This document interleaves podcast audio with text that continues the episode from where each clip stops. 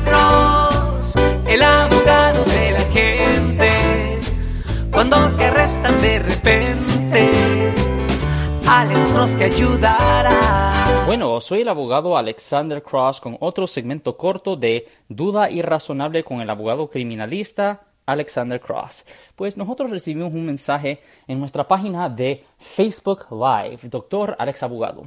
Abogado, mi hijo estaba manejando en un freeway y alguien le pegó a él.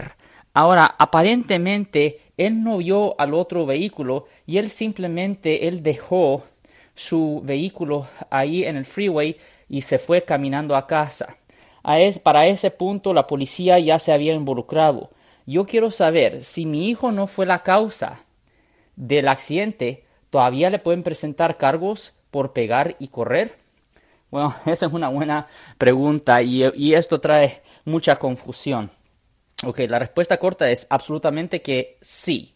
Usted puede ser acusado por pegar y correr si usted está en un accidente y se va de la escena.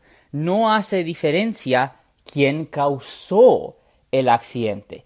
Simplemente irse de la escena es suficiente para que le presenten cargos debajo del Código Vehicular sección 20002, que es de pegar y correr o como dice en inglés, hit and run. Esto trae una pena potencial de seis meses en la cárcel condado. So, recuerden, si usted está en un accidente, es bien importante intercambiar la información de seguridad y si la otra persona se va, usted llame a la policía a reportarlo porque usted no quiere que alguien lo reporte y diga que usted fue y a quien le pegó y que se fue a la escena. Pues este era un segmento corto de nuestro podcast Duda Irrazonable con el abogado criminalista Alexander Cross.